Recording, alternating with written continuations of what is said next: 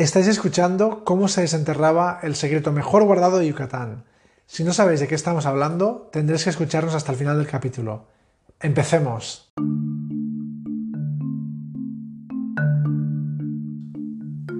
En este capítulo les contaremos sobre la ruta con la que quisimos hacer un auténtico cierre de año. Una vez más, el destino nos llevaba de vuelta a tierras mexicanas, pero en esta ocasión aterrizamos en el exótico territorio maya. Con gran ilusión nos fuimos a disfrutar del cálido invierno yucateco que nos apapacharía amablemente durante todo el viaje. En esta ocasión exploramos cenotes ocultos, nos deleitamos con la cochinita pibil cocinada bajo tierra y nos relajamos en cristalinas aguas tropicales. Haz con nosotros este viaje sonoro y conoce el paraíso.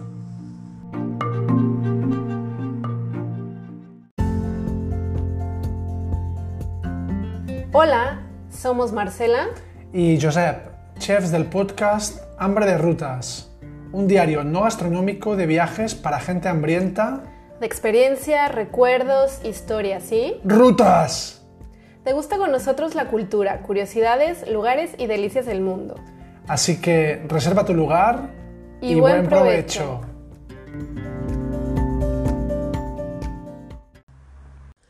Hola hambrientos. Una vez más, Josep y yo nos encontramos en este espacio para contarles otro viaje de hambre de rutas. Y como dijimos en nuestra primera sección, México sigue siendo el lugar predilecto para volver muchas veces y seguirnos llevando sorpresas, ahora por Yucatán e Isla Mujeres. Realmente no es como que nosotros quisiéramos o hubiéramos planeado ir a México este año dos veces, pero se, se dieron las circunstancias de que fuimos por dos bodas. Primero por la boda de la hermana de Marcela y luego por la boda de un amigo mío. Y justo esta zona de, de Yucatán o Ribera Maya, quizá como es más conocida aquí, mm, me acuerdo que cuando estábamos en el viaje por esa zona hubo un día que hice como una reflexión que le hizo mucha gracia a Marcela y que dijo esto, recuérdate de esto para ponerlo en el podcast. Y la reflexión iba algo como que esta zona del mundo tiene como varios elementos que de forma independiente cada uno de ellos ya valdría el viaje de por sí. Pero es que si los juntas todo, cada uno de estos elementos que son top mundial hace que este destino sea, yo diría, como de mi top 3 del mundo. O top 5 si quieres, para no exagerar. Y mira que yo soy una persona que no me gusta repetir lugares, pero justo esta zona de México, pues es un lugar en el que por muchas veces que vaya, siempre acabas conociendo lugares distintos. Entonces, como que mi reflexión lo dividí en cinco puntos clave que hay en esta zona. Unos serían como los pueblos coloniales que están en toda América Latina, pero en, esta zona de Yucatán tenemos muy buenos ejemplos, como veremos más adelante. Luego también están las ruinas mayas que tienes muchas muy distintas y que hay algunas que son top, top, top mundial. Luego, las playas, no solo por ser playas de arena blanca, azul turquesa y playas infinitas, sino que además tienen em, arrecifes de corales donde puedes hacer snorkel o buceo impresionante. Luego están los cenotes, que es una cosa que no encuentras en ningún otro lugar, que son unas cavidades bajo tierra donde hay agua y te puedes bañar y son como cuevas en las que muchas de ellas entra como un faz de luz. Y luego la gastronomía, que si bien en todo México es increíble, como ya hemos comentado, pues en la zona de la Ribera Maya pues tiene su toque distintivo. Entonces, como decía, cada uno de estos cinco elementos por separado ya valdría el viaje a ese lugar, pero combina esos cinco siendo top mundial lo hace un lugar increíble. No sé qué te parece a ti. Sí, me encanta la reflexión y coincido completamente contigo. Esta vez que fuimos es la segunda que hemos visitado esta región.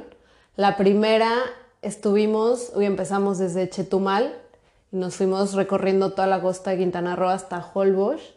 Y esta ocasión empezamos por Mérida y quisimos como cruzar Yucatán y Quintana Roo hasta llegar a Isla Mujeres. Así que este capítulo va a ser como una fusión de los lugares que más nos gustaron de, estos dos viajes.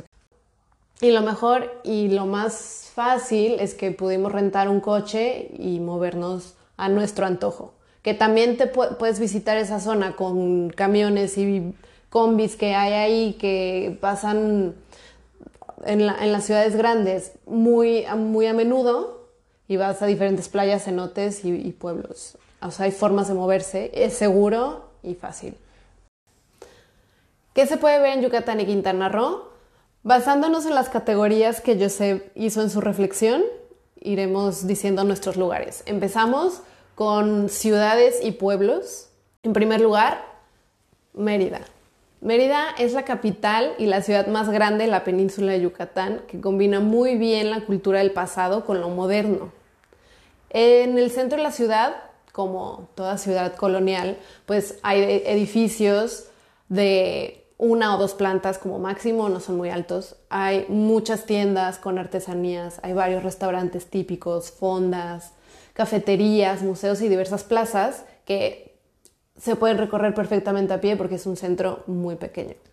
Sí, porque el, esquema de ciudad colonial, bueno, es el esquema que trajeron los, los españoles y es un esquema cuadriculado en el que el centro es una plaza pues el parque que lo llaman, que es una cuadra de estas que está vacía y todas las calles, pues eso, cuadriculadas, hasta las calles tienen número de calle 13 en un sentido y las otras son avenidas, entonces no tienen ni nombre las calles. Dice, ¿dónde se encuentra esto? Pues calle 37 con avenida 15. Entonces, ah, vale, pues en tal punto. O sea, es un sistema como muy racional. Y a mí me pareció que Mérida, pese a ser una ciudad, tiene una sensación como de pueblo en el sentido de que el ambiente es muy relajado, no me pareció que hubiera mucho tráfico, a diferencia de Guadalajara o de Ciudad de México, y las edificaciones en todo el lugar son de planta baja o planta baja más uno. O sea, es como como un pueblo, pero muy extenso. Sí, además es una ciudad en la que se nota mucho la cultura maya. Se ve la gente todavía con sus vestimentas típicas y eso me encanta. También es conocida como la Ciudad Blanca por el uso de ladrillos y azulejos de piedra caliza que adornan todos estos exteriores. En la catedral principal puedes ver en la noche un show de luces en donde como que cuentan un poco la historia de la conquista, porque hasta salía la bandera de España y... Ah, ya, ya. También pudimos visitar su mercado San Benito, en donde es todo un espectáculo. De hecho, yo siempre recomiendo o siempre voy a los mercados. Es lo, una visita obligada en cada lugar porque... Sí, es la muy comida, auténtico. y la comida es muy buena, es la comida al día a día y, y, es como la comida habla de la cultura del lugar. Entonces es los mercados son un lugar imprescindible que les recomiendo que vayan siempre. Y así lo vivimos un poco.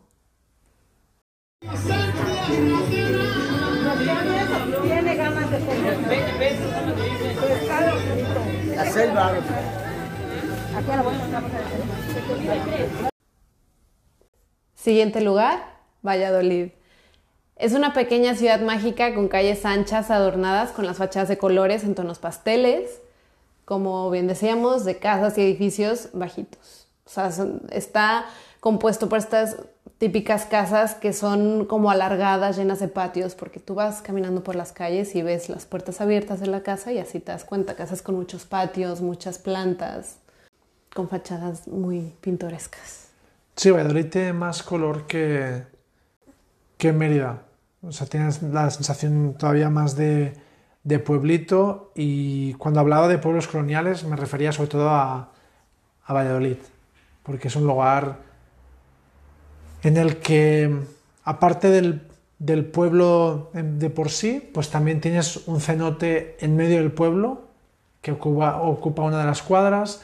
Luego también tienes otros cenotes a los que puedes llegar en, en bici. De hecho, la primera vez que estuve ahí es lo que hice, alquilar una bici y visitar cenotes alrededor. Luego también, sobre todo es famoso por las ruinas de Chichen Itza, de las que hablaremos después, que, también, que quedan súper cerca.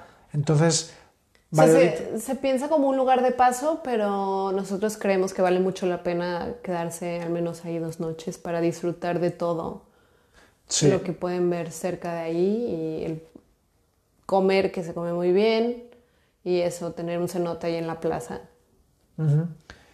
Y parecido a Valladolid está Izamal, está cerca, y es la ciudad amarilla, ¿no? Bueno, quizá nos puedes contar tú un poco más.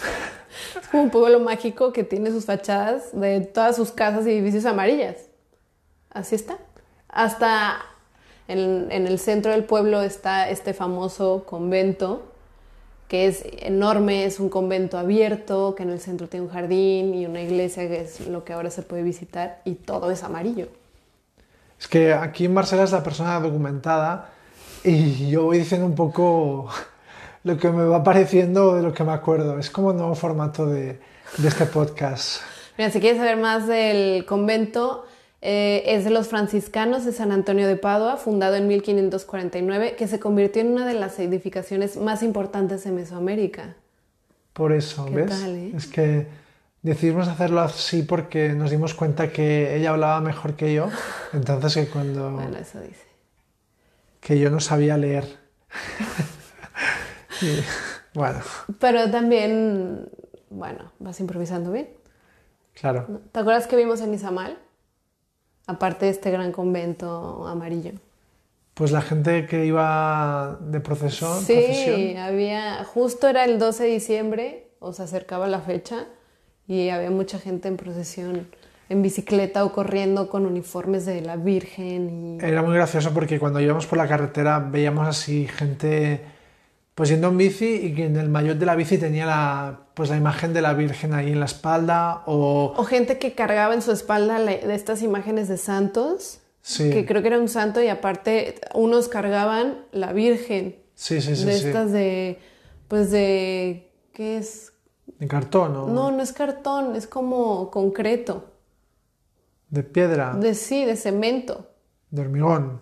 No sé, Bueno, no sé, eso está qué muy pesado, material, pero- pero... sí es... Bueno, puede ser. O había sí. también muchos como furgonetas que, lleva- que estaba toda decorada de la Virgen. No sé, era bastante curioso. Y a mí no me sonaba haberlo visto otras veces, pero claro, sería porque era justo esa fecha. Y justo cuando llegamos a Izamal, pues era como el día de la celebración. Ya había todas las calles llenas, había gente que dormía en la calle, Sí, esperando para el día siguiente, acampando. Sí, Entonces, pues sí, Izamal realmente es un lugar donde la, sí. El fervor, el fervor religioso se vive muy al día. muy. Había ferias y fiestas, pero también acuérdate que vimos que en el centro hay pirámides. Claro. Hay dos pirámides. Porque antes de, antes de ser un centro importante del cristianismo, ya lo era, pues, de mm, religiones, o sea, de creencias Mayas. mayas, exacto. Sí. O sea, hay, hay vestigios prehispánicos, eh, como ya dije, dos. Uno que sí puede subir, que es enorme, que significa la guacamaya de fuego con rostro solar, la pirámide. Bueno, es, es, es esa pirámide, era una pirámide que era tan grande que de lejos no, no nos dimos cuenta que era una pirámide. Pensábamos que era una, como un montículo y hasta que llegamos allí, que ya vimos que tenía la escalera y las gradas y todo, vimos que, wow, realmente sí es una pirámide y era el punto más alto de todo el pueblo. Sí. Según mis investigaciones, eh, es la más grande en superficie en la península de Yucatán y la tercera de México después de la del Sol en Teotihuacán.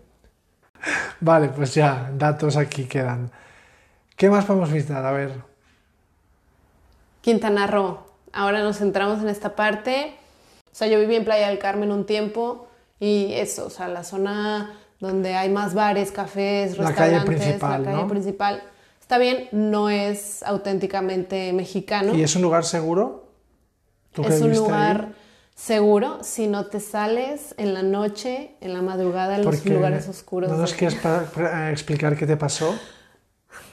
A ver, es una historia que a mí me da risa, pero si la que la sufrió la llega a escuchar, pues no le da tanta risa. Pero yo viví en Playa del Carmen con Diana Cano y Ale Caballero y fuimos asaltadas después de, de salir de fiesta. Ya íbamos a llegar a nuestra casa y pasamos justo por una parte oscura.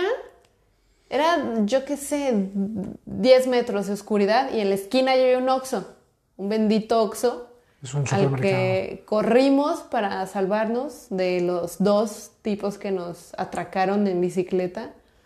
Y de Nakano corrió rapidísimo, yo iba así después de ella Es que corriendo. ella es muy atleta. y volteo y Alejandra estaba luchando con uno de ellos y no sé, el otro no sé qué estaba haciendo y de la nada como que me sale otra vez y yo porque según yo me volví para ayudar a Ale y dije yo voy a rescatarla, ¿sabes? Yo creo que la historia es que os No, yo iba a rescatarla y, de la, dejasteis la verdad es que luego se me, se me sale un tipo con una piedra en la mano y me dice, dame todo lo que traes. Y no traía nada, era lo bueno, pero aún así me fui, ¿sabes? Dije, bueno, ya está, o sea, no puedo hacer nada por ella. Y ya para esto Diana ya había conseguido refuerzos y dos tipos de que sí, las ayudamos. Y ya cuando los que nos atracaron vieron que ya venía más gente, pues ya se fueron. Y ya, pero Por tu hermana, ay, tu amiga terminó con... Sí, a ella le pegaron con una piedra. Suena súper feo y se vio súper feo. Y seguro estuvo muy feo para ella viviéndolo, pero no, o sea, no, no le pasó nada. O sea, solo Bueno, de que más unas allá de- sí, del y- susto. Después de eso no salimos en mucho tiempo. Saben dos que así. vayan a playa. Pero está bien, está divertido. Seguimos con las islas, ¿vale? Esta es una categoría nueva. No, bueno, es que, que ciudad, isla, no, pues isla, Bueno, porque hay vale, también varias islas. Y Isla Mujeres, mm, por un lado, se divide en norte y sur, es una isla chiquita, ¿no? Se puede recorrer fácil en un día. Nosotros estuvimos como tres noches. Sí, Porque- llegamos un día en la noche y nos fuimos otro día a la primera hora, o sea, dos días enteros. Quisimos ir a hacer snorkel y pensamos que era una buena idea ir a hacerlo a Isla Mujeres. Y estuvo bien.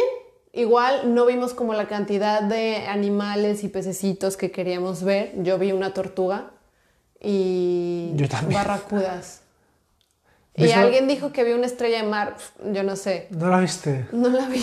Bueno, Pero sí vi, bueno, había, hay unas estatuas de... Pues hay estatuas, es como un museo marino bajo del mar. Sí. Y hay un coche y, y varias personas. sí, el snorkel no está mal. Nosotros fuimos en, en un tour, en una barquita que nos llevó a algunos, a algunos lugares, pero también puedes ser tú mismo con tus gafas y, y ves cosas. Ahí en la zona del norte, pues vimos también algunos peces así. Realmente hay zonas mejores, como sería Tulum, por ejemplo, que allí sí, o Akumal, que ahí tienes la, Sí, el arrecife el arrecife cerca. súper cerca y ves más peces, pero también es un buen lugar Isla Mujeres. Sí, la parte norte tienes esta playa que es más piscina, agua cristalina. Ahí hay más clubs de playa, más hoteles, es zona más turística. En cambio, el sur de la isla, en la punta exactamente, hay como una mini reserva natural, un mini parquecito natural que está increíble. O sea, tienes que pagar como 20 pesos para entrar, creo. Sí, es una zona, es muy distinta. Si la otra son playas de arena así muy planas, aquí es zona de acantilados, mucha roca y muy verde y es curioso que una isla tan pequeña que la cruzas en un taxi en media hora o ni eso sea tan distinta. De hecho, es eso, bastante larga y si te acuerdas en algunos puntos era súper estrecha. Era quizá 300 metros, o sea, la cruzabas en tres minutos andando de lo estrecha que era y larga, pues si era sí, sí, varios kilómetros. Sí. Pero eso era muy curioso, que había puntos en los que veíamos el mar de los dos lados. Es verdad. Sí, sí. Está bien. Sí lo recomiendo. Siguiente isla, Holbox.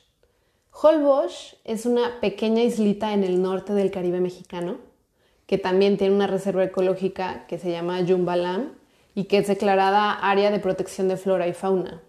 Tiene playas increíbles, el mar es súper cristalino, de poca profundidad, las mayoría de casitas, hostales son de madera y las calles son de arena.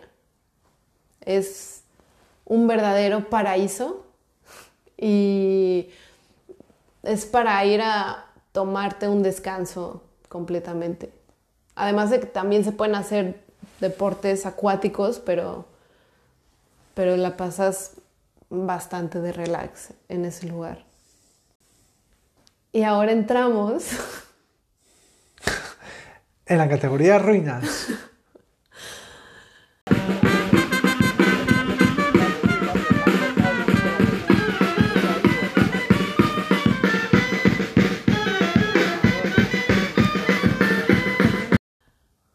Cuando llegamos a Uxmal, no sabíamos que estábamos de celebración porque justo el 7 de diciembre del 2021 se cumplieron 25 años de que Uxmal fue declarado patrimonio y los locales lo festejaron con música en vivo, como ya escucharon, y cochinita pibil para todos los visitantes. ¿Te acuerdas lo increíble que fue? Me acuerdo del momento encima que en el viaje, bueno, no lo hemos explicado todavía, pero íbamos con Adri y con Iris, que son dos amigos, y Adri pues es muy fan del también, bueno, de comer y todo eso, y está súper emocionada en ese momento porque era de que por fin vamos a probar la verdadera cochinita pibil, ¿te acuerdas? Y luego tuvo gastroenteritis varios días. una buena diarrea. Como decimos, la venganza de Moctezuma le cayó bastante buena a él. Y a partir de ese momento tuvo sus más y sus menos en el viaje, pero sí estuvo acusando esta cochinita. Es que era bastante fuerte esta cochinita. Era ¿eh? muy grasienta. Muy grasienta. Pero era gratis, así que no nos podemos perder esa oportunidad de probarla. Bueno, Uxmal, como ya dijimos, es una increíble zona arqueológica la, o sea, la palabra significa tres veces construida, lo cual puede ser como esta alusión a varias ocupaciones sucesivas del sitio.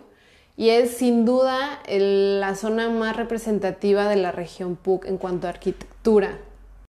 La verdad es que hay como muchas ruinas en todo, o hay muchos tipos de ruinas mayas y cada una es distinta. En esta de, de Usmal, la verdad es que me fascinó los relieves y el detalle que tenían los relieves. Hmm. Porque quizá ves Tulum o ves Palenque o, ves otras ruinas y son más grandes o más monumentales o lo que quieras, pero justo estas y las de Chichen Itza, las dos destacan mucho por los detalles que tienen los relieves de las fachadas de los edificios. Sí, los jeroglíficos, los mascarones que tienen representado diferentes dioses. Sí, totalmente. Está como todavía muy bien cuidado y preservado. Y lo de los, lo que dices como de los rompecabezas, pues que terminaban haciendo figuras así bastante complejas y bastante grandes como de cabezas de serpiente o serpientes que se entrecruzaban con ellas mismas o no sé, como muy complejo toda la estructura. Y luego también había me gustó mucho que había como un, patio central que lo rodeaban los edificios y que lo habían ideado de tal forma para que se corriera una corriente de aire.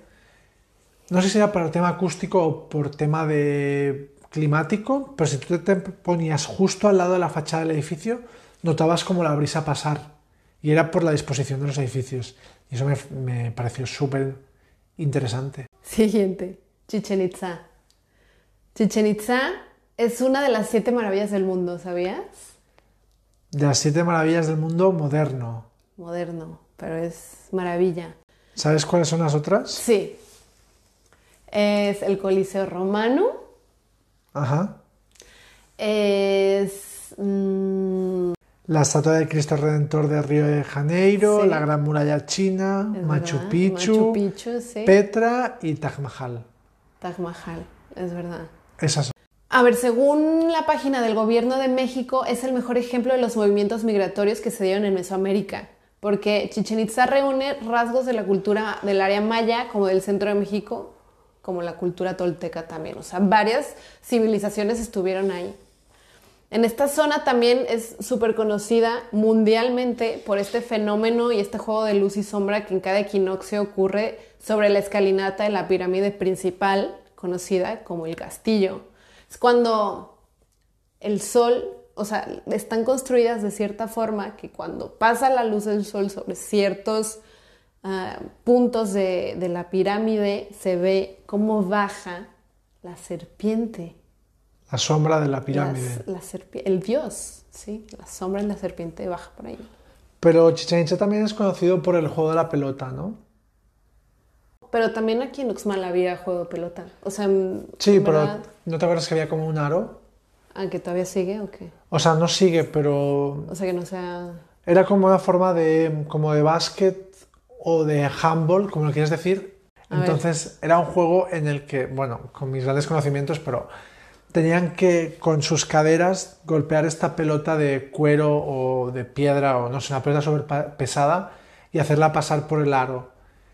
Y sabes que cuál, cuál era el premio del ganador, ¿no? Sí, se supone que eran sacrificados, o sea, era un honor ganar y ser sacrificado Claro. como o sea, los- al dios, o sea, Los partidos debían ser eternos que Sí, nadie- ahí todo el mundo fallando ahí al último momento, ¿no? sí, sí, sí. Ah, a ver, otra última ruina que hemos conocido, Tulum. Son ruinas no tan monumentales, no con tantos detalles, o sea, era pequeña esta ciudad, pero que de fondo puedes ver el mar turquesa. Sí, Y la o playa sea, al final es un tres o cuatro templos, no es mucho más, es como un enclave estratégico de los mayas que tenían pues para comercio, es mucho menos monumental que Uxmal o, o Chichén Itzá, pero justamente el hecho este de su enclave geográfico lo hace un lugar distinto de las otras ruinas y que vale también muchísimo la pena. Sí, sí, sí, porque aparte tienes cerca manglares y cenotes y toda esta zona natural protegida que está increíble.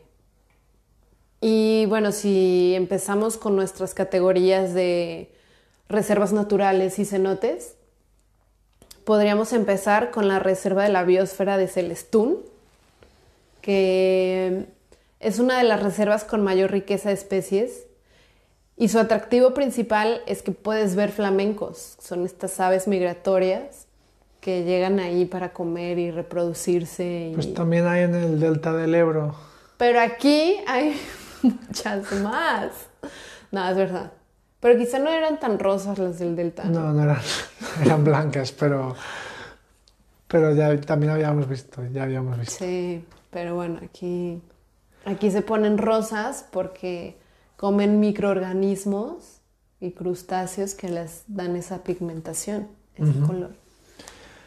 El, el consejo aquí es que vayáis a, a los manglares de Cheinitún, porque hay como varios lugares que puedes visitar de la biosfera, y justo a este que fuimos nos gustó porque era una cosa como más local y Era- más funcionaba como... como... una cooperativa. Exacto. O sea, todo el dinero que reunían obviamente iba pues para la gente de ahí, del lugar, y además para proteger esa zona que nos contaba el guía que con ayuda un poco del gobierno, pero con una empresa japonesa y entre los locales de ahí, reconstruyeron o sea, esa zona para Sí, sí. salvar el manglar que estaba ahí y, y proteger todas las especies que había, porque estaba como súper devastado y destruido. Y son guías súper comprometidos, que se emocionan muchísimo, que lo viven y Sí, que, hablan con los pájaros, ¿te acuerdas? Se comunicaban con los cocodrilos. Porque íbamos en una canoa y el guía se pasó todo el viaje ahí remando y haciendo,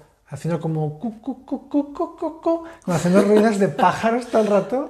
Y decía, mira, mira, mira, me han contestado. Solo lo oía él, que le contestaban, pero estaba ahí conversando con los pájaros. Y mm, lo más increíble de este lugar fue que antes de subirnos a las lanchas yo le dije en broma que si no veíamos cocodrilos no le pagábamos o algo así. Y me dijo, tranquilo, que vas a ver. Y bueno, subimos tal, no me lo creí, y en cierto momento paró la lancha y dijo, mira, ahí tienes cocodrilos. Y todos nos giramos y no veíamos nada. Pensábamos que nos estaba tomando el pelo. Pero ah, quizá había como 10 o 12 cocodrilos así pequeños del tamaño del palmo de una mano que se camuflaban súper bien con las unas ramas de, Sí, de un árbol. Y los teníamos ahí, nada, que a, a un metro, a medio metro teníamos los cocodrilos. Sí, bueno, y bajo de la lancha la mamá, según el señor. Según él estaba la madre cerca y eso ya no nos dio tanta gracia. Pero realmente esta, esta reserva de Celestún vale muchísimo la pena y encima también porque te explican y ves la importancia de los manglares porque Claro, es que, a ver, esta zona yo no sabía exactamente qué, con qué me iba a topar o qué era. O sea, es... Hay un lago de, en donde se junta como al entrar el mar y, y pequeños ríos, ¿no? Sí, que alrededor de este lado, de este lago hay una serie de como de bosque de manglares, o sea, un bosque tropical con árboles, o sea, los manglares son árboles que van como purificando el agua y, y- y limpiando de algas y de diferentes cosas para que no lleguen. es una zona de transición entre el mar y el- la desembocadura de un río. Entonces el agua es de salinidad mixta, no es ni tan salada como el, el mar, ni tan dulce como el río, pero luego hay también muchísimas sales minerales porque olía como a Como azufre. azufre, el agua era como lo- color rojiza, era un lugar súper raro, de que olía raro, se veía raro, el agua roja, cocodrilos, árboles como los manglares que son árboles raros porque Con tienen llenos de ramas y raíces que van Exacto. saliendo de la tierra. Es como así. un lugar de otro planeta. Sí, y además había, ¿te acuerdas que nos contó de una araña que era como súper poderosa, Ah, sí, que sí, construía una también. telaraña así irrompible? Que tú la, la tocabas Literal la tocamos y... y no se rompía. Sí, Sí, sí. Sí, un lugar muy bueno. Después, que súper recomiendo las coloradas. Yo sé, te recomiendo que vayas. ¿eh? Me falta, sé, me pues falta. ve. Es una laguna rosa que está en el pueblo pesquero de Río Lagartos, en Mérida.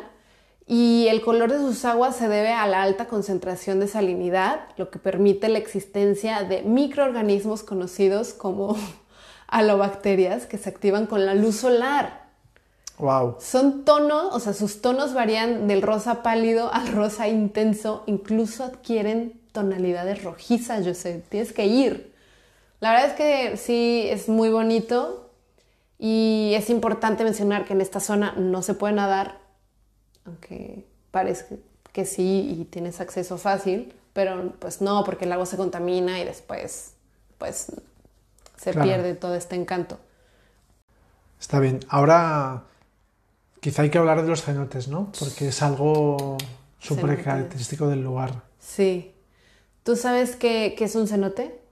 ¿Nos puedes explicar? Yo, bueno, no soy experto, pero es como pues una cueva o una, no sé, una cavidad que está bajo tierra en la que hay agua dulce, los cenotes están como conectados entre ellos y luego en la mayoría de ellos como el tipo de, de suelo es de piedra caliza y se ha ido deteriorando mucho, pues en la mayoría de ellos tienen como una abertura desde el que, la que puede entrar el- la luz.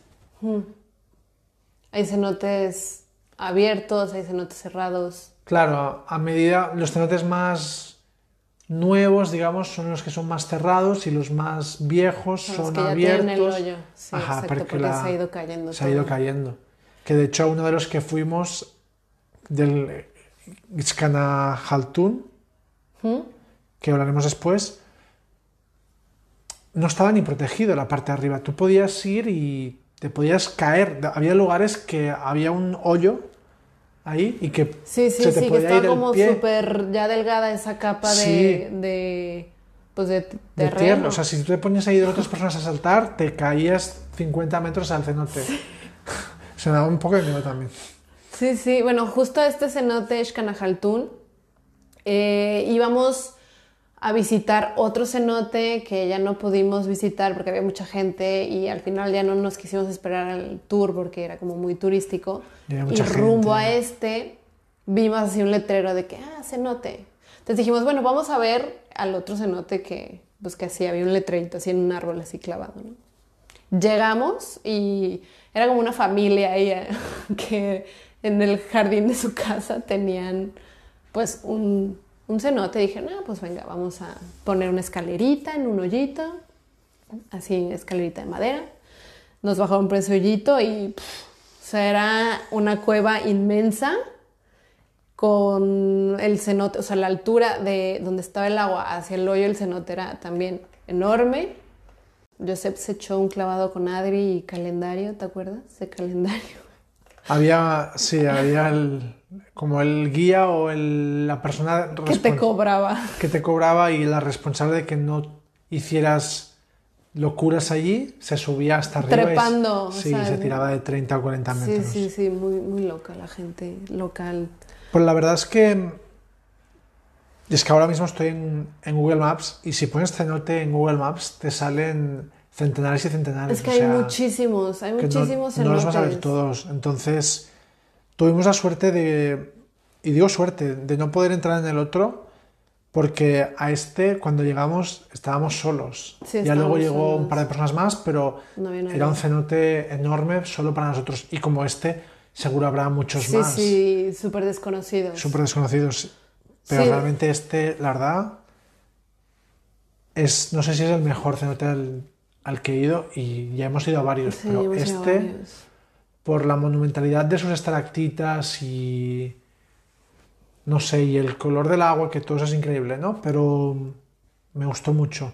Después también que pudieras ir de arriba y ver el cenote desde arriba, también me gustó mucho, que normalmente no lo puedes ver esto. Sí. Pero ese como era tan local o, así de una familia o lo que quieras, por tema no tenían como el tema de la seguridad para dejarlo de alguna forma como muy establecido. Ajá, establecido, entonces lo podías ver realmente como era. Y me pareció una locura que tuvieras los agujeros ahí y que te pudieras caer si, si era de noche te puedes caer y matar en el centro. Sí, sacrificio maya. La gran mayoría de cenotes están ubicados en la península de Yucatán y dice que se extiende hasta Belice y Guatemala. Y la historia de la formación de los cenotes es desde hace 600 millones de años, con el impacto del gran meteorito que cayó en la península de Yucatán, y este al caer creó profundas depresiones subterráneas que se inundaron, dando lugar a, este nacimiento de agua y flujo sobre bajo la tierra. Okay, entonces, como hemos dicho, hay muchísimos cenotes, pero les recomendamos los que hemos ido. En este otro viaje también fuimos a, a uno que creo que te gustó mucho, que de hecho es como el lugar que más querías ir antes de empezar el viaje, que es la hacienda, el cenote de la hacienda Mucuiche, que es una hacienda donde se trabaja el, el enequén, que es un tipo de planta, un tipo de cactus del que se hacían cuerdas y que se supone que pues, hace un siglo, un siglo así era como el... La fuente de riqueza de ese lugar. Sí, como el lugar top mundial, el, el enequén este. Hoy en día pues ya no se usa, y se quedó esta hacienda en, desuso y medio en ruinas. Entonces han mezclado como la visita de esta hacienda pues de hace 100 años, una hacienda así medio en ruinas con, el, con los cenotes. La verdad es que está muy bien. Lo que no me gustó tanto es que los cenotes quizá lo habían hecho como un poco más artificial en el sentido de que habían unido los dos cenotes y había como una, un paso que era como así más de piedra, más artificial, pero realmente... O sea, que les quedó súper bonito. Sí, y el cenote que era mm, interior, porque era un cenote que es completamente oscuro y está iluminado, la verdad es que también es muy espectacular porque al menos yo nunca había visto un cenote completamente oscuro. No, no, no lo habíamos visto. Vale muchísimo la pena. Bueno, otros cenotes que están cerca de Valladolid es el Esquequén, este Esquequén, el cenote Dos Ojos, que está cerca de Playa del Carmen, el cenote Azul, el cenote El Edén, son los que yo visité. Y otro que también es muy típico este, sí puede ser más turístico, pero que está muy cerca de Chichen Itza, es el cenote Ixquil. Y ya si estás ahí, pues de paso, llégale y a ver qué, qué tal. Llegamos a un lugar increíble. Bueno, Bacalar. Bacalar no es cenote, no es playa, es una laguna que está cerca de un pueblo en Chetumal, que es súper conocido y su atractivo son los siete colores que se supone que tiene esta laguna con aguas cristalinas. no es muy profundo y por eso también se alcanza a apreciar como el fondo blanco y por eso se ve también de este color. O sea, es inmensa la laguna y de verdad es de lo más bonito que he visto porque está rodeada por muchísima vegetación y lo recomendamos completamente. Pasamos a nuestra última categoría, que son las playas paradisíacas caribeñas mexicanas. Empezamos con Tulum, la playa de Tulum. Es de las más bonitas. O sea, yo, diría que es mi favorita. Sí, la mía también. De hecho, para mí las mejores playas que he ido, para mí son estas de, esta zona del este de la Riviera Maya, de, pues de todo el mundo. Luego otra playa es Escasel, yo la conocí cuando estaba viviendo allá y esa sí es completamente virgen, o sea, es, no hay nada ahí y es súper salvaje y me encantó. Akumal también es de mis favoritas porque aunque es, mm, tienes que pagar para entrar y puede que haya más gente, o sea, lo que decías, que tienen súper cerca los arrecifes de coral y hay muchísimos animales que puedes ver, o sea, hay, vi tortugas, mantarrayas, pero súper en la orilla y muchísimos. O sea, no necesitas ni guía ni nada para poder verlos. Aquí contamos tres, donde se entierran tanto el relleno negro, la cochinita, el mondongo la andaluza y, y el escabeche oriental. Sus horas aproximadamente son de entre unas 18 a 20 horas bajo tierra. Es por eso que en esos momentos se tienen enterradas algunas comidas y ya otras ya se desenterraron. En excepción de los lunes, cuando es frijol con puerco, tiene dos procesos de cocción. Uno sobre leña, porque es un poco caldoso, y luego se pasa en el horno unas cuatro horas para que le dé un toque especial de, pues, el, el, ahumado más que nada. Y con esto damos inicio a nuestra sección de comida. El maestro Pibil es la persona encargada de desenterrar desde las entrañas de la tierra los platillos típicos. Las entrañas desde las profundidades de la tierra. La cochinita pibil y el pollo en escabeche que nos explicaron. La cochinita pibil es como lo más representativo de esta región. Es el platillo que tiene cebolla morada, naranja agria, chiles de diferentes colores, sabores, tamaños, tomate y tiene todo este, este conjunto de sabores y sazón que hace tan especial a esta, a esta región. De hecho, hay una serie en Netflix que se llama Las Crónicas del Taco y es una serie en que cada capítulo habla sobre un taco y lo relaciona con un lugar. Y justamente de, toda la península de Yucatán habla de la cochinita pibil, porque es, como bien decía Marcela, lo más representativo del lugar. Pues bien, esta serie hace como un análisis muy a fondo de, del taco y de por qué ese taco es representativo de ese lugar. Y la verdad es que también esta serie, que también la había visto Adri, nos dio, o, él se anotó los lugares y fue de los mejores lugares a los que fuimos a comer, algunos de los que ponía en esta, en esta, serie. Claro, que a continuación les vamos a hablar de estos increíbles lugares, pero antes vamos a mencionar los platillos típicos que pudimos probar. No probamos todos, obviamente, pero los que más nos gustaron fueron la sopa de lima, los panuchos y los albutes. Son ah, como tacos o digamos, quizá me van a matar por decir esto, o como sopes. La base es tortilla de maíz que tiene, no sé, frijoles o alguna salsa y están como adornados con cochinita pibil, con pollo, con pavo o con huevo. Y... ¿Son los que eran como croquetas o los que eran como...? No, no croquetas, no. Croquetas no, esos eran otros. Es una tortilla, tortilla mexicana de, maíz, pero gorda. Gorda, no muy ancha, o sea, es pequeña, te cabe como en la mano. Te cabe más pequeña que el palmo. Y lo puedes agarrar como un taco, pero no se dobla porque está como más duro. Entonces... Como una tostada. Como una tostada. Más gordita, tostada de maíz y tiene chinita o pollo o huevo o pavo y lechuga, cebollita morada, aguacate, muy bueno. Después está el queso relleno, relleno de pollo o carne de cerdo. Sí. El pok chuk, que lo descubrimos en un desayuno con unos chilaquiles. Que muy bueno. Joseph los probó y fue lo mejor. También probamos el pescado tiquinchic. Mm. que es como el pescado zarandeado, ¿no? Sí. Y probamos los papazules, que son tortillas de maíz rellenas de huevo cocido. Son como tacos bañados en una salsa verde de pepita de calabaza, que eso también fue un súper descubrimiento que ahí a todo le ponen salsa de pepita de calabaza y está muy bien. ¿Qué más? El relleno negro, que es una especie de salsa de chiles, varios, y le dan esta tonalidad. Y el agua de chaya con lima, que es como la chaya es una planta con las espinacas, que la revuelven y hacen un agua fresca muy buena. Interesante. Y ahora, para probar toda esta diversidad de platillos tradicionales, les recomendaremos los siguientes lugares. En Mérida, yo pude ir y disfrutar de la Chaya Maya, recomendación de mi papá, que es como este restaurante tradicional, con comida típica, que puedes probar ahí los salbutes y los panuchos y la sopa de lima y todo, todo esto típico, muy barato y súper abundante.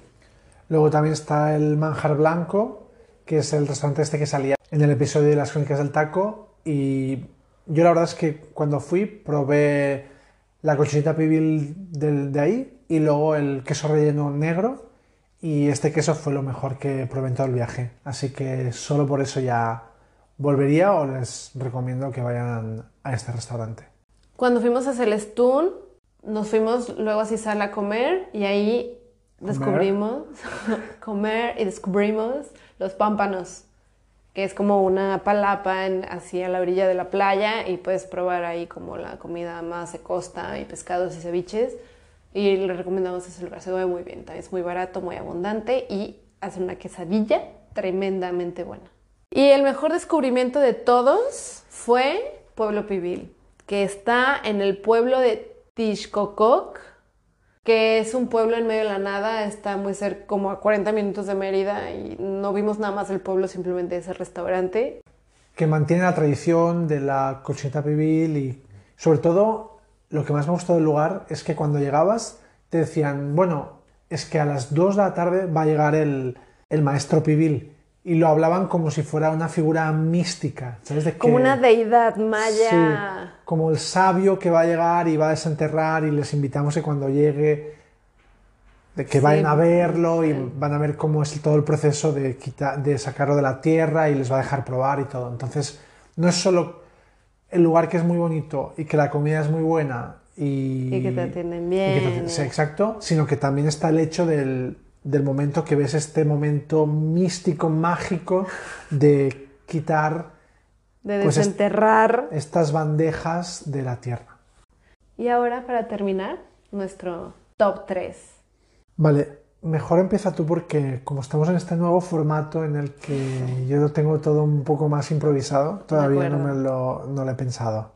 Yo este top 3 lo pensé de esta última ruta que hicimos. Entonces pongo en mi tercer lugar Uxmal, en mi segundo lugar el sur de Isla Mujeres, esta zona Más salvaje, verde. más verde, con vistas increíbles al mar.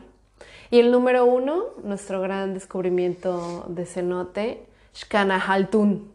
Vale, pues yo voy a hacer mi top 3, pero de los lugares que hicimos o vimos en el anterior viaje. Hace como cinco años que estuvimos ahí tú y yo, por primera vez. Entonces en el número 3 pondría Valladolid porque es para mí es mi, pueblo favorito así de pueblo colonial. Luego en el número 2 Tulum porque es otro lugar en el que, engloba muchas cosas. Tiene ruinas mayas que están al frente del mar, mm, cenotes y luego la mejor playa para mí y que tienes el arrecife coral justo delante con snorkel y multitud de peces que puedes ver así a, simple vista, y no hace falta ni, ni bucear mucho. Y luego en el número uno pongo Bacalar porque quizá antes cuando lo explicamos como que no nos hemos sabido expresar, pero es que es un lugar, es increíble porque es una laguna rodeada de mucha vegetación, mucho verde y es el color que tiene esta laguna, que tiene como distintas tonalidades de azul y que lo hace un lugar para bañarse en el que te puedes pasar ahí todo el día o días enteros nadando porque el agua está a súper buena temperatura, es agua dulce. Luego los pequeños hoteles que hay al- cerca, hay, hay como muelles en los que puedes llegar, no sé. La verdad es que, mira que quizá hemos hablado de muchas cosas, de muchas ruinas, de muchos cenotes que son como cuevas y que al final lo que más me ha gustado, no sé si tú coincides, sea una laguna es como, tiene que ser una laguna muy bonita para superar todo el resto, pero Sí, es como un lugar mágico. Coincido. Como hice este top 3 de este último viaje, sin duda, si lo mezclara todo, diría que Bacalar es lo más bonito que he visto. De muchas cosas que he visto y bueno, de esta zona es siempre recomiendo que vayan todos ahí porque es es es súper bonito. El agua es increíble, el color es increíble. Así que volveré algún día, volveré. Pues yo creo que con, con esto nos despedimos y ojalá les haya gustado el capítulo y les hayan entrado ganas de, de visitarlo. Y Pues hasta el próximo viaje, ¿no? pues sí, buen provecho.